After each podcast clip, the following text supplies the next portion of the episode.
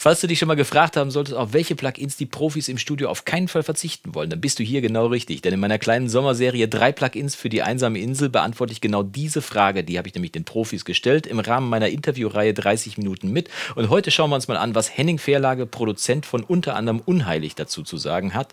Ich bin Jonas vom Recording Blog und los geht's. Drei Plugins.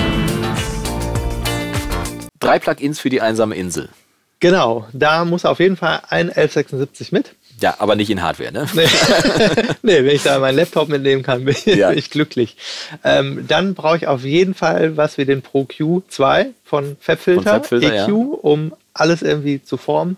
Ja. Und ähm, ich brauche unbedingt äh, eine EMT-Hallplatte, die 140er von der UAD. Die mag ich auch sehr gerne. Das, also speziell aufs NES finde ich die ganz großartig. Bei mir immer, immer Vocals. Vocals? Ja, Platte, Vocals, Fertig. fertig. Ah. Glücklich sein. Ich finde den E EMT 250 auch toll und ich finde das Lexikon 224 auch ganz Mhm. Ja, toll. super. Ähm, Und habe von Native Instruments noch diese, diese Äh, Die RC, RC24 genau. und RC48, die mag ich aber nicht so gerne, sondern tatsächlich äh, das, das 224 von außer UAD ist das, glaube ich, auch. Ja, genau. Ganz großartig. Machst du einfach dahinter, fertig. Ja. Vergessen. Genau. Ja. Recordingblock.com.